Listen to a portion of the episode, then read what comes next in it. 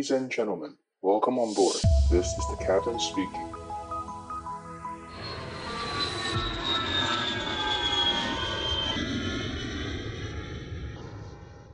Maximum 8 knots variable between 250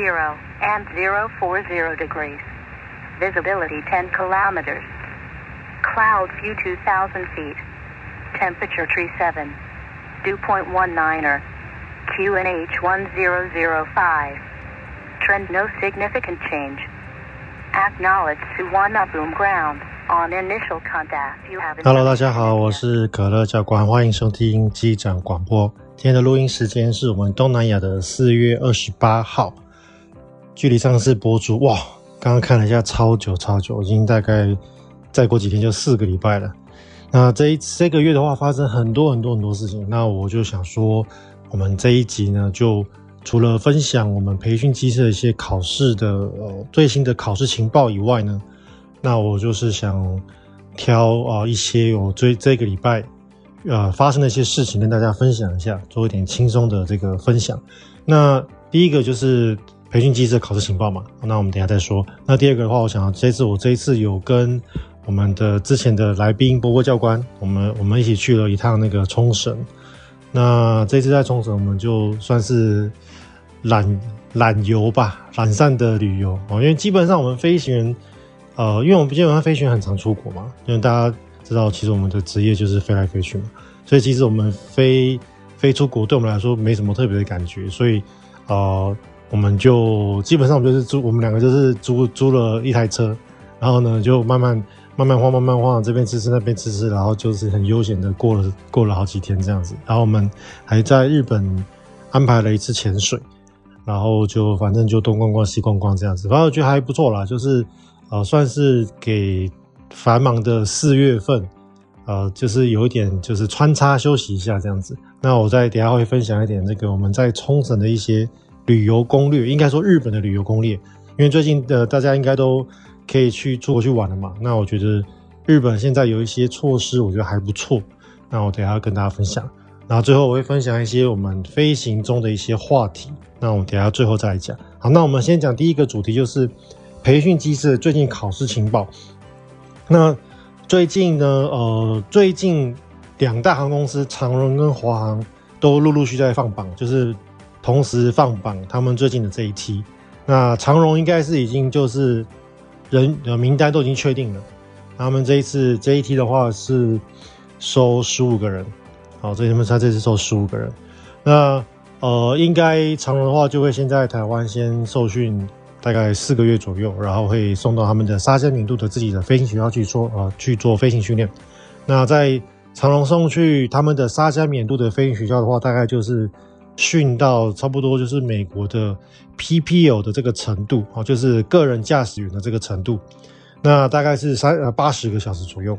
那他们飞完了这个个人驾驶员的这个八十个小时之后呢，就会回台湾，然后直接转到我们。啊，他们会分机队了，他们就是看说，比如说你是分到呃三二一机队啊，你是分到波音系列的飞机，那他们就会各自去各自的机队去学他们的模拟机，然后用那些大型的模拟机、大飞机的模拟机去做后面的，比如说如何从他当初在沙加缅度学的单引擎小飞机，要转成双引擎的飞行的这个呃训练。然后呢，要从当初在飞单引擎小飞机的这个目视飞行，那能够进阶到能够纯粹就只看仪表飞行，那还要就是说还要学就是大飞机喷射机跟螺旋桨小飞机的差异性，那最后还要再学就是大飞机我们有很多新的系统嘛，就是小飞机没有的，比如说加压系统啊，比如说我们是喷射引擎啊，比如说我们是呃我们有加压，我们有空调，然后我们有呃。复杂的液压系统，因为我们的所有的操控翼面啊，然后包含那个 flaps，包含我们的起落架，都必须是用呃刹车，就是用那个液压系统去做收放。那甚至像我们的刹车可能要很多套，然后我们的刹车的结构也跟小飞机都不太一样。所以他们要把这些东西全部学完之后呢，然后最后就会呃这边这份学完之后，他们就会上真飞机去在。台湾的机场会选一个，通常常是选高雄，他们就会去把飞机他们就有好几个同学，比如说他们这一次三二一机队有，比如说分到了四个同学，他们就会四个人同时上飞机，然后由飞行教官跟啊、呃、我们叫 safety pilot，就是这个安全的负责安全监控的飞行员，他们就会跳上飞机，然后他们就会把飞机飞到高雄去做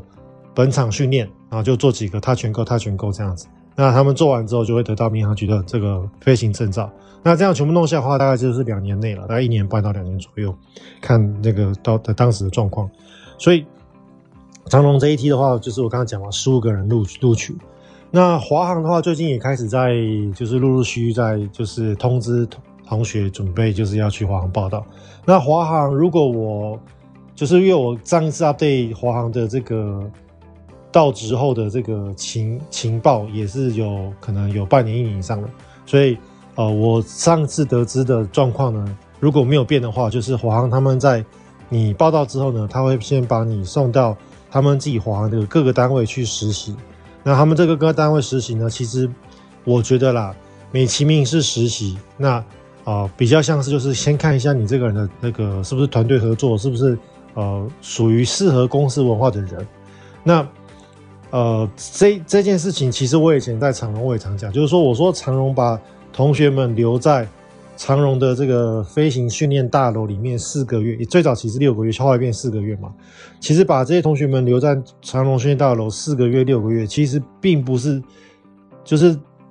呃说要教你们航空知识，其实是真的不需要那么久。说老实话，航空知识学习是不需要学那么久。但是长荣就是安排了这一系列这个他们的这个呃训练跟教材，然后呢，就是把你留在他们的这个大楼里面。然后每天就看你的这个作息的，这个你的作息是不是很正常啊？然后你是不是会能够跟其他同学，呃，有很好的这个相处啊？你是不是一个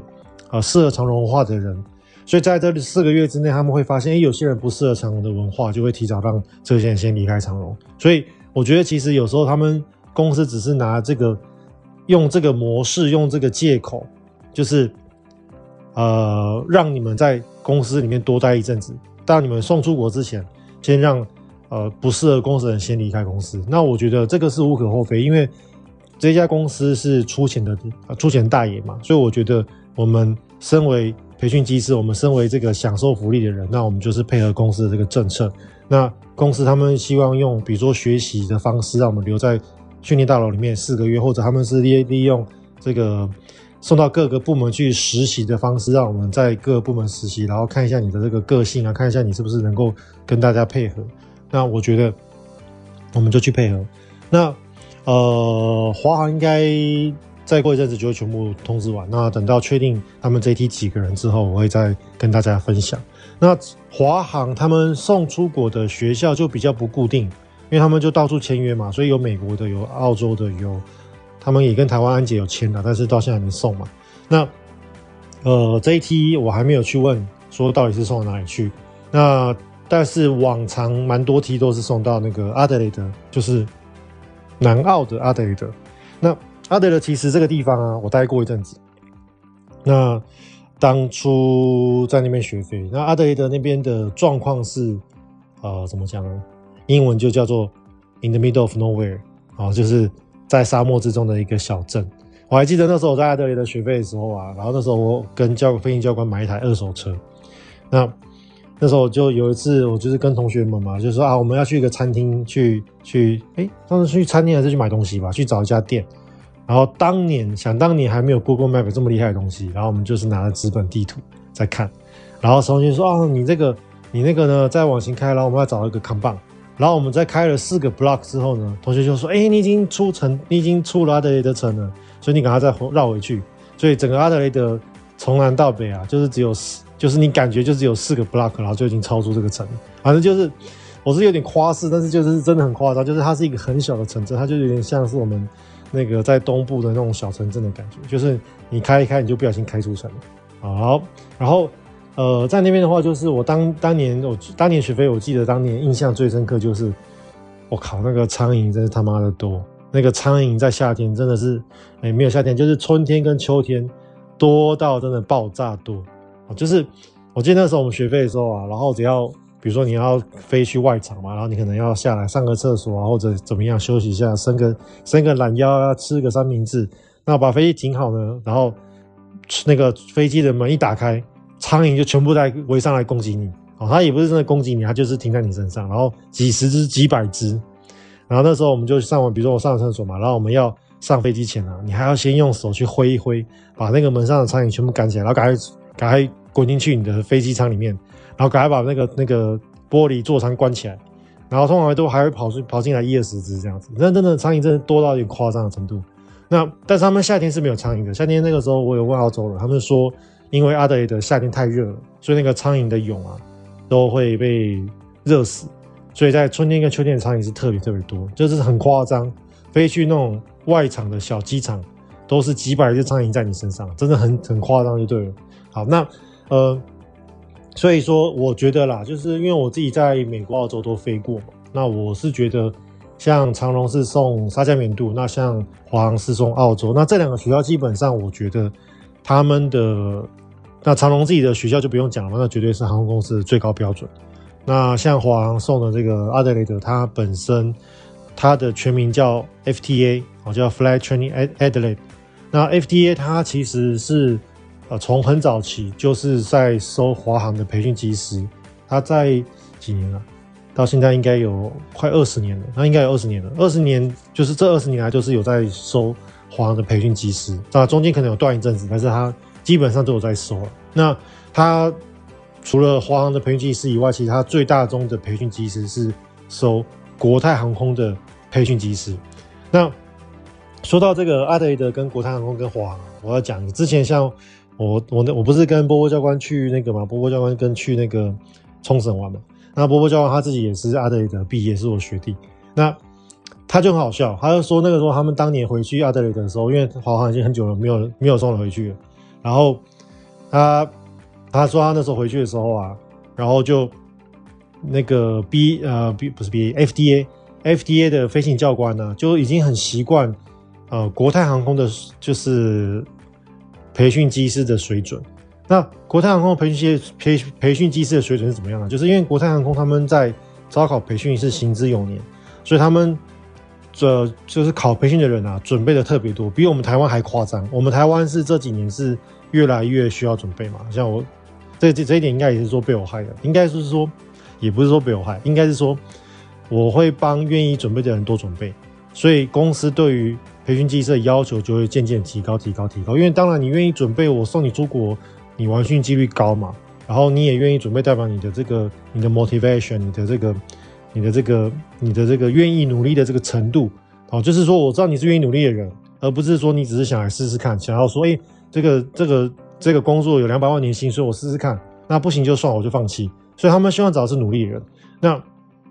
所以渐渐的，这个这这这这这这几年来，这十年以来，其实培训机制的这个要求是逐渐在提高。哦，那尤其像我之前前几集有分享的嘛，新宇他们现在的这个，呃。其实他们现在的那个问题啊，我觉得是非常非常非常专业的。就是你不太准备的话，基本上很难考得过。那我话讲回来，这个国泰航空，国泰航空它其实现他们的培训机师在这这几年来，在这五年来，他们的做法是这样：就是很多人去考国泰航空培训机师的时候呢，那他本身不是有飞行执照，比如说 PPL，要不然就是有十到二十小时飞行经验。哦，要不然就是航空相关科系毕业，所以他们其实，在国泰航空，他们现在招的培训机师大概就是这样的水准，就是很多人都有飞行经验。所以话讲回来，那时候波波教官去那个 FDA 的时候啊，那他跟他说回去嘛，然后华航已经很很久没有送了回去，然后他们前后那几班啊，前后这几批的这个华航的培训机师啊，就被被嫌被修理很惨。为什么？因为他们说，哎、为什么人家国泰都来的时候？学飞学这么快，为什么你们华航都不会飞？啊，那其实不是因为华航不会飞，是因为华航那个时候我们送去的培训机师就是没有飞行经验，我们就是不会飞的人嘛，我们就是真正来学飞的，不像那个国泰航空当当年他们可能去的时候，可能不但有 PP，有的也是有 PP 哦，有的要么就是有飞行经验，要么就是可能已经单飞了，所以哦、就是你准备的状况不一样。那我是觉得啦，就是国泰航空他们这样子。因为他们招募培训比我们更久嘛，所以他们 run 到最后会变得像这样的状况。所以我觉得大家也可以预期，未来有可能也会变得类似的情况，就是在国泰航空这一部分。啊，不是，sorry，在华就是华就是台湾的培训机制这一部分。好，那我们讲完培训机制，我们刚刚提到波波教官，我来分享一下。我想我就是那天我就是呃跟我们的小编们，就是我们要去那个冲绳玩嘛。那然后就就提跟波波教练提到说，哎，我们要去去冲绳玩。哎，他们就波波教练说，哎，他也可以来来冲绳跟我们一起一起玩。我说好啊好，那我们就一起那个。那因为我我跟他是算。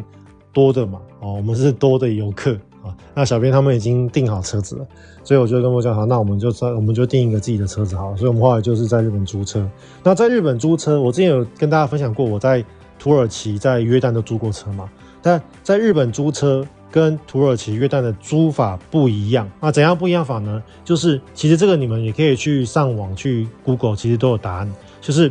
我们台湾是属于 IDP 的这个嗯会员。什么叫 ITP？就是叫 International Driving Permit 的这个协会的会员。那当初在呃，就是在呃一九四五零年代还是五六零年年代的时候，他这个这个协会创立的。那台湾的当年就是属于中，就是算我们就算中国代表嘛。那所以后来 IDP 的这个会员国是属是我们是台湾，所以中国大陆他们不是 IDP 的会员。那呃，所以我们台湾的国际驾照在世界各国是呃很好用的。那记大家记得，就是说你要带国际驾照，除了那一本你申请的那一本灰色的很大本的那一个像护照的那一本 IDP 以外，你要出国使用，记得一定要带台湾的本国驾照。那你会说，哎，教官，这个我们台湾的驾照都是写中文，人家看不懂。不过没关系，因为对于 IDP 的使用的规则来说，就是你要搭配。这一本护照，呃，像护照的 IDP 加上本国护照一起使用，所以你只要这两个带着，他们看不懂没关系。那甚至我像美国，我之前在美国 Hertz 租，他们还有包还有翻译文件哦，就是他们有一个 A4 的教战手册，上面就有我们那个我们的驾照的翻译的那个呃驾照的彩色影印，然后他会告诉外国人说哦，这个 column 是这个名字，这个 column 代表是 expire date，然后这个 column 是什么意思，就是。他会，他们有就是 Hertz 有教员工说你要怎么样 identify 这个我们台湾的驾照，我觉得真的蛮酷的。当当那时候去做的时候，我觉得超酷。那话讲回来，日本日本租车跟嗯、全世界各国租是不一样的方式。我们在日本租车啊，它不是呃它不是使用 IDP，它是使用我们台湾的驾照，本国驾照加一个日文译本。那这个日文译本跟 IDP 啊，他们都是在我们台湾的监理站就可以申请。所以我会建议，就是如果像你跟我一样是喜欢出国自驾的话，或者你想要尝试看看，你不自己喜欢开车，你想要尝试看，或者你跟我一样，你喜欢比较 freestyle 的这种旅行的方式哦，因为我们大家知道每个人个性不一样嘛，有些人是比较喜欢 freestyle，有些人是比较喜欢我我每天早上八点我就是要做什么事情哦，八点起床，八点半下楼吃早餐，九点九点半吃完早餐呢，上楼换换衣服。然后九点半准时出发去第一个景点，然后十点二十分去第二个景点，然后要搭接哪一班那个什么呃什么对呃对号的什么对这种快车列车，然后要去哪个地方城市，然后要怎么样怎么样，就是有些人是喜欢这样的呃旅行风格。那这种的话，你就是你就不太不太需要跟我一样换驾照，你可能就是啊、呃，比如说就是用你自己喜欢的模式，就是全部搭啊、搭。火车啊，搭高铁啊，因为在欧洲这些地方，欧洲、日本搭高铁、搭火车是很方便的。那你就不需要啊、呃、租车。那所以在日本的话，我是用 ID 啊，用那个呃日文译本租车。那日文日文日本在 Okinawa 租车一天好像是一千多块台币吧？我记得好像一天是一千五，因为我是比较晚决定的。然后那个时候我公司的航班还没有出来，我是比较晚才决定要过去。那好像一天是一千五。然后买了最基本的那种强制险，就是最基本的保险，所以就差不多一千五左右。好，那那最近日本的那个入海关的规定，我觉得跟以前不太一样，我觉得变得方便很多。就是他现在，呃，你在入境的时候啊，你要先去，就是你们去 Google 一下入境的日本的规定。然后他们现在就是直接申请两个 QR code，就是大家就就以前我们都要填两个表格，通常你去你去任何国家一样都要填两个表格。那一个表格呢，就是你的所谓的这个入境的申请表哦，就是他这个入境表格会跟着你的护照一起交给嗯呃移民局的官员，然后他会把你这个入境表格审核，然后在你的护照上盖章，代表你可以合法的进入这个国家。比如说以我这次来说就是日本嘛，然后等你进了进了日本之后呢，你的下一个就是你会先去提领行李，对不对？提领行提领行李完之后呢，你就会带着你的这个另外一个申报表，就是这个海关申报表。他就问说：“你有没有带烟？有没有带酒？有没有带超过一万美金的这个等值外币嘛？对不对？所以就是这两个部门，一个是移民局，一个是海关啊，他们两个是不同单位的啊。很多人都把它混淆在一起，其实其实是机场是这两个单位啊，不一样的单位。台湾你回台湾国家也回我们回国也是一样嘛，就是这两个单位。那日本现在这两个单位啊，都可以申请 QR code。好，所以你申请好 QR code 之后呢，你就不用再填那些表格。所以那时候我在飞机上的空服员发给我表格。”然后我我还因为第我从这个新规定用了之后，我第一次去日本嘛，所以我就想说好，那我就还是把日本的表格填了一下。那我填完了之后呢，然后我就下飞机，然后他们就很就很先进哦，他们那个工作人员就说：“哎，请你现在秀出这个蓝色的 QR code。”然后我就把我的手机刷到这个蓝色 QR code，然后就给他们扫码，扫码完之后呢，就可以。直接给海关官员好领那个贴纸小贴纸，然后就是那个我们的入境的 visa 嘛，入境许可，他们叫什么上岸许可嘛，还是什么？诶，突然间忘记他那个他们的汉字。好，反正我就是可以进到日本去。然后呢，等等你到海关那关那那一关的时候呢，然后他就说啊，请你现在打打开土黄色的这个 QR code，然后扫码，然后过海关。然后我是有被呃，OK，那我是好像每个人都检查，我也被检查到，然后。那那天我是临时就是回台湾，然后就转机去 Okinawa，所以我就是带我的飞行箱啊，带我的飞行包，我就没有特别再去换换我的包包。然后他就会说：“哎、你是飞行员吗？”我说：“对啊，我是飞行员。”然后照样检查，好，完全没有优待。很多国家的话，其实是有稍微会有优待，可能就是随便检查一下，或者就是直接叫你走。那在 Okinawa 完全没有优待，就是把你全部翻翻一遍这样子。好，那。这个是我跟大家介绍，就是说，如果你现在要去日本啊，记得去上网申请 QR code，然后你要注册的话，记得就是要去啊、也是一样监理站申请日啊、日文的译本，而且这个日日文译本很好用，是它是没有奇效的啊，因为大家知道我们现在的驾照也是没有期限嘛，它好像是期限是到你七十岁还七十几岁嘛，所以这个日文译本的这个期限呢，就是直接跟你的驾照同一天，就是到你好像到七十几岁吧。所以，我相信我的听众应该是没有七十几个人嘛，所以这个基本上这个日文译本这张纸是没有期限的，所以你要记得就是要把护把它收在跟护照收跟护照跟国际驾照收在一起收好，护照夹收好，然后不要乱丢，因为它它就很好用，它是一个很好用的东西。好，那讲完了这个去 Okinawa，就是大家记得嘛，好，就是驾照日文译本，嗯，然后两个 QR code 可以在网络申请，就不用再填单子。那我们先来讲，就是我最近这个月在忙什么？最近这个月啊，嗯、其实说忙也就是忙三件事，哎，四件事情吧。第一个就是那个嘛，就是跟我们小编去 Okinawa 玩。那小编他们也蛮厉害的，就是我们有一个小编，他就是跟我我刚刚讲，就是那个八点八点二十分要出门，然后呢，事情全部安排好，就是非常 detail 的，我觉得很棒。那呃，我觉得有这种小编在我们团队，我觉得非常非常棒，因为就是非常 detail 的人啊，他就是会帮我们，就是要准备考培训机师的同学们。会帮你注意到一些雷哦，所以比如说，呃，这种细心的人啊，就是很适合辅导你，就是辅助，很适合当辅助的人去考培训机师，我觉得很棒。那呃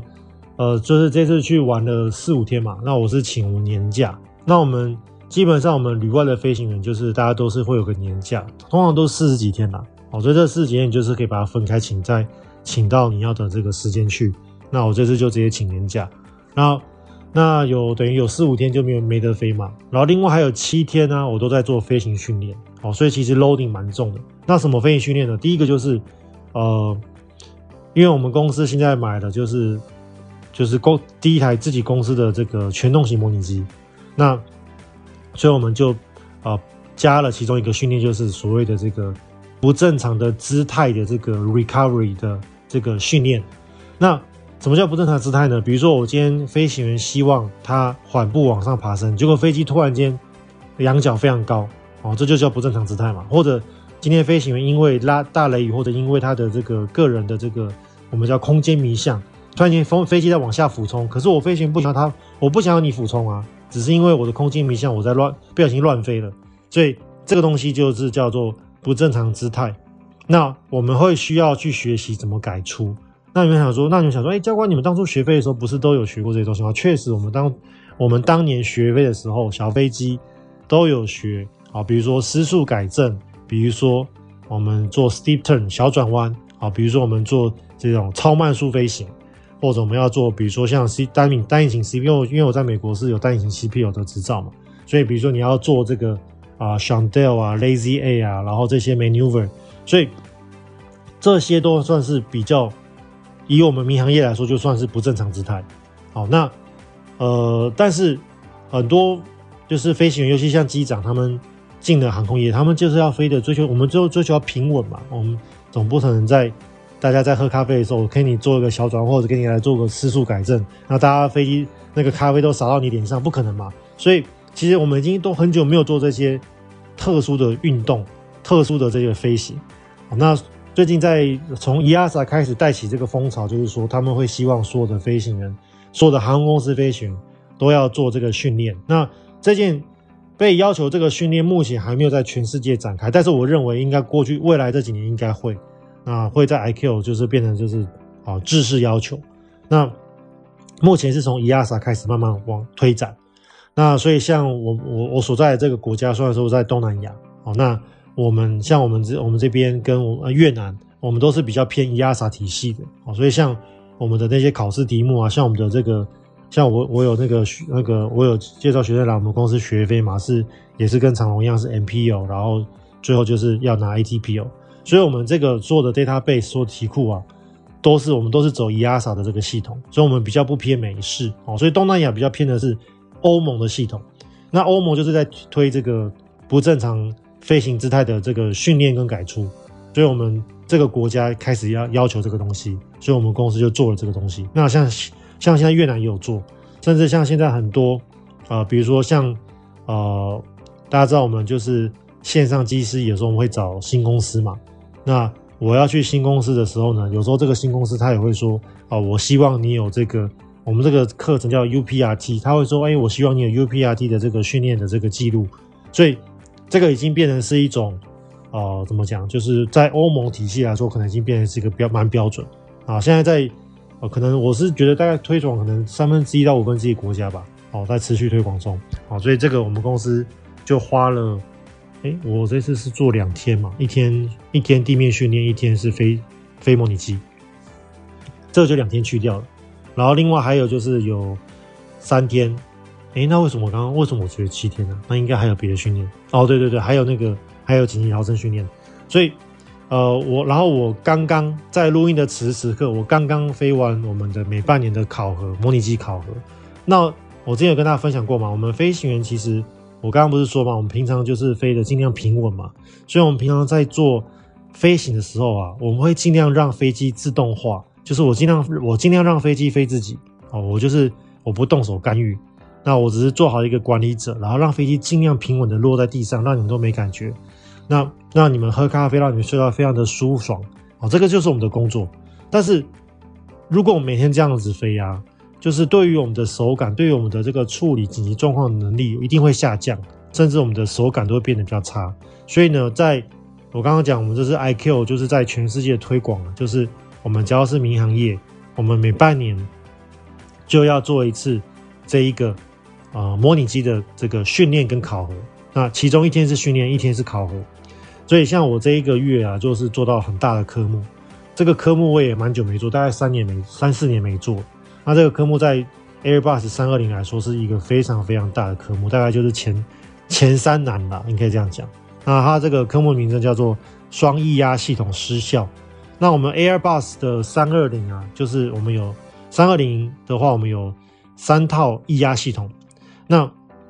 这三套液压系统啊，任何一套失效，基本上我们飞机都是可以正常操控。会，我们会有一些功能会没有啊，会有可能有一些保护功能会没有哦，可能你可能自动刹车没有之类的。但是基本上你的飞行是可以正常的。也就是说，我今天从 A 点起飞，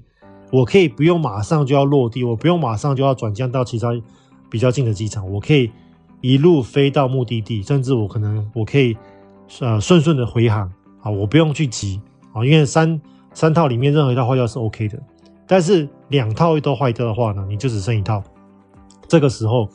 啊、问题就很大啊，所以这个是一个大科目，所以这个又有做这个大科目，所以啊、呃、我就必须要啊、呃、投入很多心力去去 study 这个科目，因为我已经很多年没飞这个科目了。那呃这个是第一天的这个就是我们叫我们叫做复训嘛，就是一天训练一天是考核。那训练的这一天就是飞这个科目，那另外还有飞的科目是，呃，起飞后，然后呢，那个 flap 收不回来，哦，对，因为有时候比如说你 flap 超速了就会收不回来，哦，所以它这个就是我们主要像我昨天就是飞这样的科目，啊，飞完也是蛮累的，主要是跟这个机长大，他比较他是快退休人士，好，所以所以我们副驾驶要特别的强，要能够去帮忙机长，因为他会。他会觉得说啊，我这个给你做就好了，反正我要退休了，呵呵，所以特别的累。但是机长他就是他的在飞行的部分就蛮强的，因为他就是飞了很多年嘛。但是他在程序的部分，他就觉得说，哎，我可以的多 dedicate 给你一些，哦，多指定你帮我做一些。那我们副驾驶就要，哎，是的，机长，然后就要很乖的帮他把这些东西做好。所以我觉得这就是跟不同的机长搭，你就是要配合他的风格。那我在。呃，因为我跟他飞正常航班飞了很多，所以我大概知道他的状况。所以我在这一次去飞之前，我就特别把很多东西都准备了。然后像我们今天考完了嘛，机长就拍拍我的肩膀，然后就说 “good support，good support”。好，所以代表我这次在他表现应该也不错。好，可能已经以后会变他的御用驾御用副驾驶。好，那那今天我们就是做，今天我们的考核就是做比较正常的飞行啊，比比如说正常啦，应该是说比较。standard 的这个考核的项目，那我们的考核项目都要带各个公司，每一个公司不太一样。那以我们公司来说，就是一定会做，就是各种引擎失效。好，因为双液压系统在我们飞行中会遇到的几率不高，所以我才说这个科目我三年才做一次嘛。但是引擎失效这件事情呢，不算少见啊，我只能说不算少见，我还没碰过啦。啊，有我有碰过，但是那个时候还在滑行，所以小事啊。我有碰过，但是还在滑行，所以还好。嗯，就是引擎失效这件事情不算少见，好，所以就是飞行员可能几个人之中，他一辈子可能就会遇到一次，哦，所以不算少见的事情。那哦，我们每每每半年就是要练引擎失效，所以像我今天，我们今天就失效大概一二十次吧。好，反正我们只要走进那个恐怖箱里面啊，就是那个模拟机里面，对我们来说，它就不是好玩的事情。就是你进去，你就是要。就是模拟机里面都开非常冷哦，都是开二十度、十九度这种。可是你出来都是冒冷汗，你出来就是全身都是汗。然后，呃，这次就是各种引擎失效吧。好，反正反正就是各种坏法嘛，一下坏这里，一下坏那里，反正就是各种坏。然后就是每天就是各种起飞，不是直接放弃起飞，要么就是起飞之后就是一颗引擎从头飞到尾。好，类似像这样状况了。那今天就把它飞完了嘛，那就。算比较轻松，赶快来跟大家补一期 podcast。那呃，除了就是训练以外，七天的训练以外呢，然后我这个月也飞很多，就是你看到、我扣掉五天的年假，扣掉七天的训练，就已经十二天去掉了嘛。然后我还飞了快六十小时，所以算这样子 loading 算是以我们工作来说算是蛮重的。那啊，我有算过，就是扣掉五天年假，其实我只有五天休假，其实这个假真的蛮少啊。反正就。呃，最近就是我我明显感明显感受到，就是有在我们亚洲区的公司啊、在复苏，因为欧美的公司缺人已经缺很久了。因为像我举例来说，像英国航空，大家觉得够有名嘛，对吧？British Air 够有名吧，够厉害吧？像英国航空，它在以前早期哦，收副驾驶可能都是要求，比如说你要一千小呃一千五百小时、两千小时喷射机时数，你才能够来报名。那他们前一阵子哦，降到一千，降到五百，所以他们已经就是把他们的那个对于副驾驶、新进副驾驶的这个要求啊，已经降了四分之一了，从两千降到五百。所以你只要能够飞过，比如说他们他们的那个子公司在招 Airbus 的飞行员，就是你只要飞过 Airbus 五百小时，赶快来，赶快来。然后我看到那个小公司啊，已经降到一百，就是说你今天是，比如说你今天是在美国学飞的 CP 哦。然后呢，你可能自己花钱飞了 Airbus，你飞了一千一啊一百小时，那他们愿意收你。那当然你要有那个 EASA 执照了啊，你要有 EASA 跟那个欧洲的那个护照。我们就是没有这两个东西嘛，所以没法去。所以他们已经降到一百小时，超夸张的。所以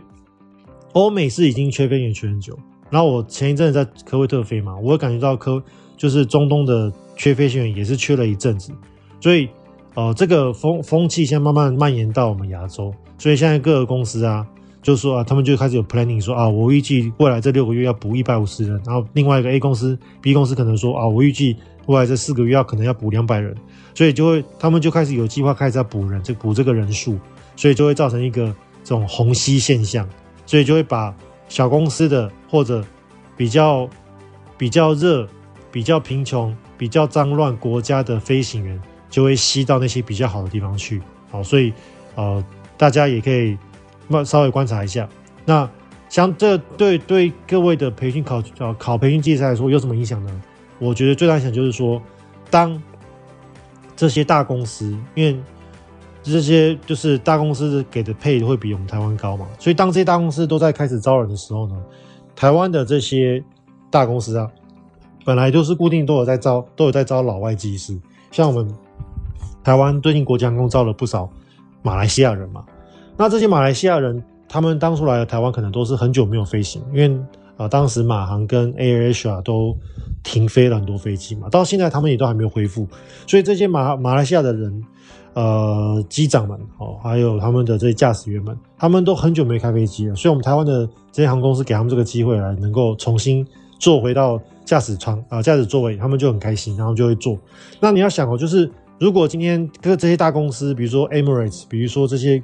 First Tier 大公司，他们在招人的时候啊，那我们这些马来西亚人，他可能已经服帮你服服服勤满了一年，好，他已经之后已经不用赔钱了，他可能马上就跳走了。所以，当这些人跳走之后呢，他公司就 aware 到说，哦，我现在这个人手可能不够，那他可能就会对于台湾的资讯 C P U 机机师还有培训机师的这个门啊，就会再开得更大。现在其实已经是恢复到疫情前的水准，现在就是正常水平。那未来可能会开得更大啊，所以我觉得就是这个效应应该在几个月之内会越来越明显。但是之呃，有很多听众都会问我说，诶，那可乐教官，请问现在可以投履历吗？那其实我的回答，我常常给各位回答就是说，我觉得我们不用特别去等我刚刚讲的这个 timing。有时候你真的是你没有办法真正抓准人家的心里面的想法，你没有办法真正抓准人家航空公司的 planning。那对我来说，我的做法，我的建议会这样，就是说，你只要你自己准备好了自己，哦，什么叫准备好自己？就是你的英文成绩，哦，你的英文的这个口语能力。很多人说，哎，教官，我的这个。口说只有一百六，是不是不行啊？我的这个多译只有九百呃九百一十分，是不是不行？我听说都满分九百九什么？我跟你讲，真的不用哦，因为我自己在线上飞，其实多译就是你真的不需要那么高哦，因为我们在飞行真的不需要那么高英文。那但是就是前提条件就是说你的这个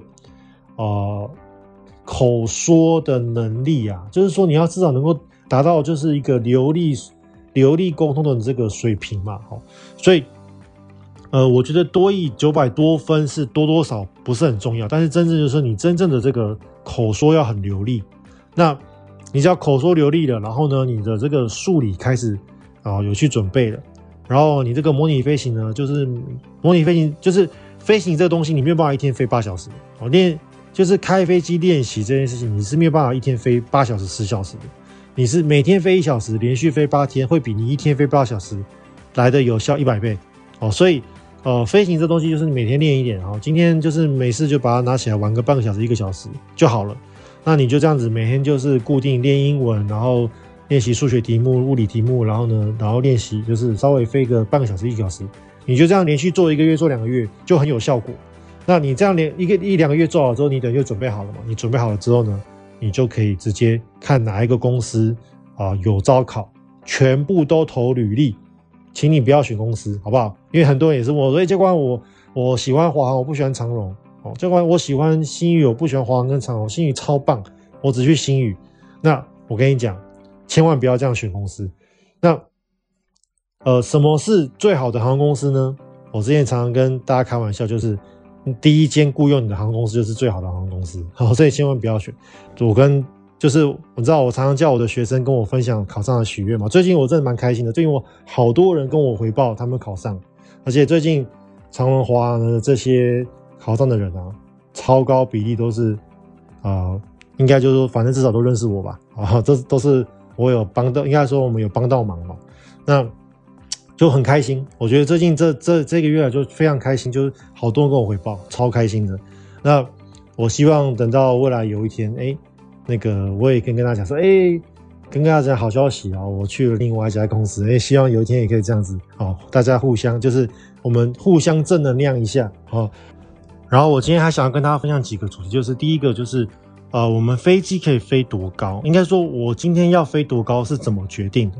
好，那其实飞机要可以飞多高，第一个就是你这个机型它本身有一个认证高度。那像以我们 Airbus 三二零来说，就算是呃。我们 airliner 里面算比较逊的啦，我们真的是蛮逊咖的，我们只能飞到三万九千八百英尺。早期的 Airbus 三二零只能飞到三万九千一百英尺，好，也就是说我们基本上实用的这个高度就是三万九。所以，呃，以三万九以飞机来说，以民航机来说，算是比较逊的。好，就就是像那个七八七啊、三五零这些飞机，其实其实都可以飞到四万多英尺。像商务机啊、像湾流啊这种商务机，有些都可以飞到快五万尺。好，所以。呃，我们来相对来说，我们是比他们逊很多。那所以第一个就是我们要能够飞多高，就是你的这个当时认证的这个最高升限就被限制住了。那这个认证的这个升限哦，最高的，比如说像我们刚刚讲三万九千八百英尺嘛，这个怎么来的？其实它就是由你的这个发动机的推力所决定的。哦，所以像 ATR 飞两万五嘛，就很逊。好，那我们 Airbus。呃，三二零也很逊，飞三万九，三万九千八百英尺。那像所以推力，就是你这个冗余推力越大的飞机就可以飞得越高。好，那像除了这个以外，认证以外呢，还有一个问题就是说，像刚刚那个认证啊，常常就是你要很轻的时候才能飞那么高。那像如果你今天生意很好，哦，我今天如果是飞三二零，然后三二一，或然后我们今天生意非常的好，我是飞不到三万九的。虽然说我当初飞机认证是可以飞到三万九，但是因为我的飞机很重嘛。所以我冗余的推力就就变少了，所以我就飞没有办法飞那么高，所以我可能可以飞到三万一啊、三万三就紧绷了。那一样的类似的状况呢，在那些大飞机，比如说七七七、七四七要要越洋航线的，也很明显。举例来说，今天他要从台湾飞美国，他的那个油加的非常多，所以他在刚离开台湾的时候啊，啊，右单千所右单千嘛，所以他是三万三。好，比如说他今天刚离开台湾的时候，可能飞三万一千尺，那。他可能就上不去，因为他的这个重量太重了。那他可能飞了几个小时，一个小时、两个小时之后呢，诶，他可以上到三万三，他再飞一阵就可以上到三万七、三万九、四万、四万一，所以他们就可以这样一路慢慢往上爬。哦，就是就是因为它的重量变轻了，所以我们飞机要能够飞多高啊？第二个就是说要看你当时的这个呃，你的比如说以月亮还现在来说，就是说你刚刚出发，你的油量很重嘛，或者像我们三二零来说，诶，可能我同一个航线。我同样飞香港，那我的这个客人多跟少，我的生意的好跟坏，就会影响到我的这个飞行高度。那另外还有飞行的高度还有什么？比如说我的这个飞行距离，举例来说，我今天飞香港，那我今天如果能够飞到三万九，我一定申请三万九。那今天如果你要飞去曼谷，哦，从我们东南亚飞去曼谷，那才总航程才一个小时。你去申请三万九就没有意思，为什么？因为你还没爬到三万九就要开始下降了。哦，所以今天要爬到多高，这个东西也要看你的航航呃距离。所以通常在一个小时内的航程啊，我们就不会爬到特别高，就可能三万或三万尺以下了。那你甚至像那种国内线啊，你才飞到，比如说才从台北飞到高雄那种国内线啊，你爬到三万多就没意思嘛。所以他们就会爬更更矮一点，可能两万多就搞定了。所以这个东西就是要看你的这个。呃，你的这个航程的距离啊，也会决定你这个呃高度的这个决定。那另外就是说，还有这个空域的这个限制跟设计。像我常飞大陆的这个算是西西南边吧，啊，比如说像南宁啊，好像昆明这些地方。那南宁、昆明这些地昆明这些地方啊，他们就会给你压高度，好，常常让你飞，比如说嗯三万，比如说你本来飞三万七嘛。他早早就跟你说，哎，请你下降到三万一千尺，好，然后又很早就跟你说，哎，请你下降到两万六千五百尺，所以他们在很早就开始让你把高度把你往下压。那通常就是说我，比如说这个航管，比如说南宁，或者是比如说这个昆明的航管，它可能只管的空域的高度就是最高只到是两万两万六千五，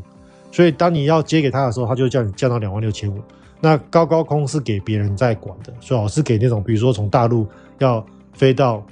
啊中东啊，或者飞到欧洲的那些航线在飞。所以啊，这个飞多高有时候也会被航管人员限制。那呃，还有就是有些航路啊，他会特别跟你说，啊，你这个三万六、三万五不能飞。好像我飞去香港有一段就是三万六、三万五不能飞。所以如果那个新进的副驾驶啊，如果念书没有念好，那你申请三万六，或者那个老机长啊，懒得懒得念书的老机长，哦，申请三万六，哦，旁边那个人就会噗这样笑出来，就说啊，这个，哎，这个驾驶员不行，哦，书都没念，然后连不能申请三万六都不知道，然后你一申请了，人家打你枪，你要说那个 Flyleo Three six zero not available，呵 呵然后就很尴尬。好，那反正那以我们就是至少我自认我还是会算念书的，会会念书的飞行员嘛，所以像我们就会知道说啊，这个这个航路可能有这些限制。好，所以我们就不会去申请那些高度。那所以，呃，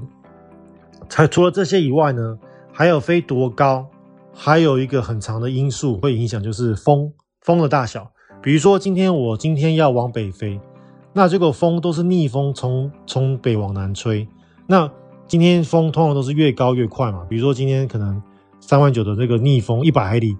然后三万七只有七十海里，然后三万三呢只有十海里的风。逆头风，那接逆风差这么多，那他们那个飞行计划的那个电脑啊，那个系统就很聪明，他们会去帮你抓那个预报资料，然后他们就去算走哪一个空程最省油，他可能最后算出来是要让你飞三万一千尺哦。所以平常如果没事，我们会飞到三万九，可是诶，今天逆风超强的，我就飞三万一就好。所以我可能去的时候就飞三万一，可是我今天回来是顺风啊，所以那个电飞行计划那个电脑啊，就给你飞尽量飞高，你可以飞三万九。所以就是风的这个影响，也说有时候也是蛮大。那如果今天这个就是如果今天，比如说我今天是往南北飞，那风是从东西来，所以对我的航对我的飞行是速度没影响嘛？那电脑就会预设就是尽量尽量让你爬高，那就会回到我们刚刚前面讨论的，就是可能是我今天的这个载重量啊，我今天这个飞机的认证的高度啊，我今天这个航线。航管人员他会不会有这个限制啊？哦，所以会变得由这样来决定这些高度。那讲完这个飞行高度决定呢、呃，最近这个月啊，我也是最近这两个月飞行，我不知道为什么，就是应该说这个月飞行，呃，发生了两件特别的事情。就是我最最近这个月啊，四月份我就重飞了两次，哦，真的是重飞行员重飞不能说少见，但是也不算常见啦。那我就重飞了两次，而且一个月就两次，哦，就是蛮带赛的。那其中第一次呢，就是啊、呃，我们被曼谷的航管人员带的太太呃太紧太 tight，哦，就是他把我们切西瓜切太多次，然后最后机长呢，他啊、也飞得很保守，所以他就是最后就是啊、外形放不出来，然后我们就最后就重飞了嘛。那我们重飞之后就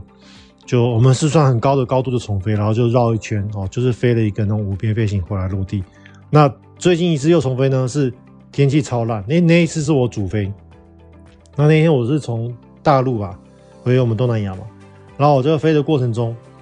然后我就用我的气象雷达扫，我就看到我的气象雷达怎么红红一片，好像一个苹果，就是在我们的那个机场上空。然后我就跟机长说：“哎、机长，这个这个是什么状况啊？”我说：“这个气象播报 ATIS 哦，讲风平浪静。”然后呢，气象雷达扫出来是这样子，所以到底是我的眼睛坏掉呢，还是雷达坏掉，还是这个那个机场的播报有问题？好，那以前我们在学飞的时候啊，飞行教官都跟我们说，你要相信仪器，好，要相信仪器，所以我就很相信我的气象雷达嘛。我也是试着去调整一下角度，看一下，诶，它看起来表现正常啊，所以我就说啊，这个天气看起来不好。那我就开始跟机长就是 briefing 说，诶，等下如果我们要状况怎么样哦，我们预期要怎么做？好，那。啊，机长还当时当下可能还想睡觉，还在有点还在有点放空，你知道吗？完全没有听进去我在讲什么。然后后来呢，等到我们在准备转进 final，就是第五边准备要进场的时候呢，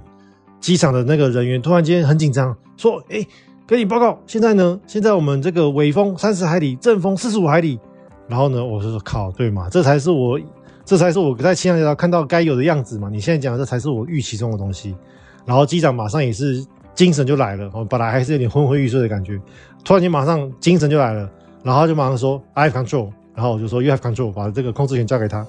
然后呢，哦我就我就跟 Captain 说，哎，Captain 那个超限了哦，那是不是要那个 discontinue？我们就先不不下去了嘛。我们那时候还很高，才两千，还两千多尺。我就我们因为既然那么既然天气那么烂，你根本就不用去试，我们就直接就是爬升，然后就去外面了。然后机长就说，对呀，我们就是不飞了，我们就是要右转出去。然后我就开始跟韩国人说，哎，我就说我们那个。他正要把我交接给塔台，我就说 no no no，我说 negative，我说我们不需要去塔台了，我我们现在直接右转，就是我们要 cancel approach，我们要直接要重飞，好，然后要去 request 一个 heading。那结果那个韩国人，因为我们在东南亚飞，大家都不是英语都不是母语嘛，那这边的韩国人英语也不是说特别好，他们平常 standard 可以跟你沟通没问题，但是遇到一些紧 non standard 或紧急状况，他们就会卡词，哦，所以他就有点，他就他就。他就卡了，对方就卡了，然后他就说：“No no no，contact pro，呃，contact 呃，contact tower，contact tower。”我说：“好了，靠。”然后我就 contact tower，然后我一切 tower，我就说：“啊、呃，我们已经在 commencing going round，我们 request heading，好，向右转 heading 多少？”他就说：“OK，contact approach，fuck。”他说：“干，我刚刚跟你说我不要塔台，然后你又把我接给塔台，然后塔台又叫我回去 approach，干不是浪费我时间吗？然后那时候机长也在忙着重飞嘛，然后我们就。忙着收外形，好，然后忙着就是控制航向、控制速度，怕超速，然后那个风又很乱，然后呢又很帮皮，我还赶快做 PA，叫我们的那个那个所有的人赶快做好，所以就哦就弄得很乱。所以后来 anyway，后来我们就我们就向右拐，然后就飞飞出去外面，然后我们就他就说哦，现在是尾，本来我们刚刚是用二三二十三号跑道，但是二三号道二三号道尾风四十五海里。所以他说好，那你现在改到动五号跑道去 holding，那我们就绕去动五号跑道 holding。大概在 hold 的过程中，另外两架飞机也来了，所以总总共三架飞机在 holding。好，那个时候另外一架飞机是我记得是春秋航空吧，大陆来的。然后你知道机长还很担心对方，所以那个因为我们是从我们是从我记得我们从曼谷飞，还是从吉隆坡，反正就是我们是从一个汽油很便宜地方飞回来，所以我们。机腹里面载了满满的汽油，我们更不怕 hold，我可以 hold 两个小时都没问题。所以机长就说：“哈，他说看我们现在有没有问题啊，我们可以 relax 啊。”我们然后他就说：“这个春秋应该就惨了吧？不知道油够不够。”我就说：“Captain，我来问一下。”好，然后我就用那个紧急通话频道一二一点五，啊我就用中文问，我就说：“哎，春秋呼叫春秋航空某某某。”然后他们就说：“啊，他就说：哎，回答。他说有人在呼叫我吗？我说对啊。我说你们。”现在油料还可以飞多久啊？哦，我就说我们是什么什么公司的啊，然后他就说请稍等看一下，然后我就说我就直接讲嘛，我说我就直接提 offer，我说如果你们今天油料不够啊的话，那我们可以，他们是第二架嘛，我们是第一架，等一下我们是第一架要落地的，他们是第二架，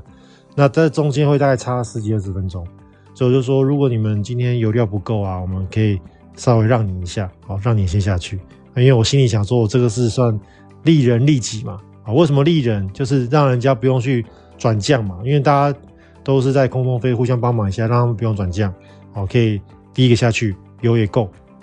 那为什么利己？那就是利我自己啊，因为我就可以多，因为我飞行可以多十五分钟嘛，我就可以多 log 在我飞 log log 上十五分钟，所以我就利人利己。好，那后来他们就说没有，他们油料够，好像，油料够，我就说没事，那我就我们就第一个。后来我们就，然后后来。在等的过程中，我就跟 Captain 说：“哎、，Captain，我觉得不对哦。我说，这个暴风雨来之前呢，我们是使用东两三号跑道。那这个只是因为这个 Thunderstorm 在过境的过程中，风风向风速换了。我认为，等一下他过了之后又回到二三号跑道。然后我就跟机长在讨论嘛。然后机长他也想想，他说：嗯，有道理哦。然后我就跟我就跟塔台做 wind check，然后就说我就讲说：哎、欸，Tower wind check。”啊，不是不是讨论 approach，我说 approach wind check，然后他们就说哦，现在风向这个这个这个，然后我就跟我就跟 captain 说，你看已经转九十度了，我说等下就继续转哦，转就变一百八十度，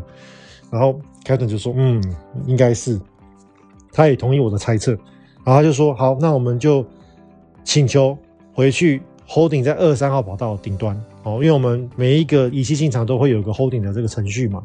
我们就说我们我们要去二十三号跑道那边 holding，去对面 holding。这样子我们就不用浪费时间，然后呢，我就用英文跟对方讲，对方完全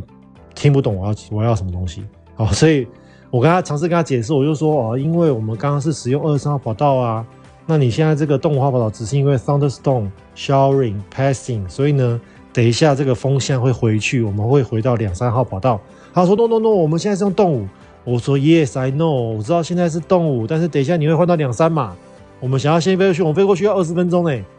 他就说 no no no no no，我说干好了，那我就放弃了。我跟两个机长，我们两个就是耸耸肩，好了，无法沟通，英文不好啊，对方英文不好。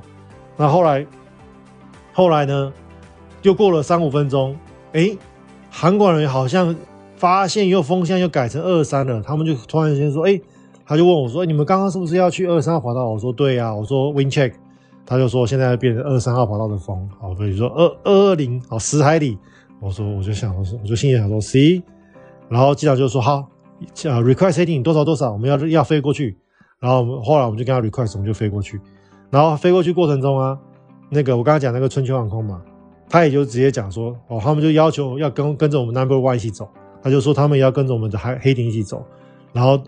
那个韩国人的英文又不行了。又跟他说 no no no no no，然后那个我就听他大陆也是很火，然后呢就无法沟通，然后反正后来他们也是最后终于他们也是可以跟我们一起飞到飞过去那边 holding，然后后来我们就呃就正常落地了，所以这一次的就是 go 就是这个月两次 go run，我觉得让我的这个功力呢又大大竞争了，我就觉得哎，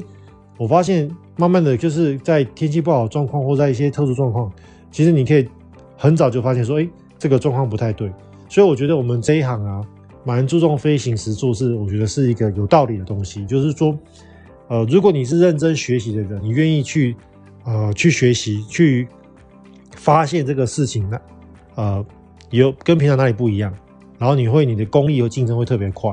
那当然，你也可以成为那个，就是你很 lay back，然后呢，你就是把你的时速烧光，哦，你就是不，就是你就是，比如说你要学 PPL，你要学呃个人驾驶执照。你可以就是随便的飞飞八十小时，然后去考执照。你也可以就是很认真学习你的这个 PP 有八十小时的这个飞行的这个表现态度跟 knowledge，你可能已经是商用商用执照的水准了。所以，我们永远都可以走在前面。所以，我就给大家一点就是鼓励，就是说，我们身为飞行员，我们身为想要成为飞行员，我们一定要好好的去提早的做准备，然后我们不要放弃每一次的学习的机会。好，这是我给大家的这个，嗯，算是我们一起努力吧，共勉之。好，那我们就下次见了，拜拜。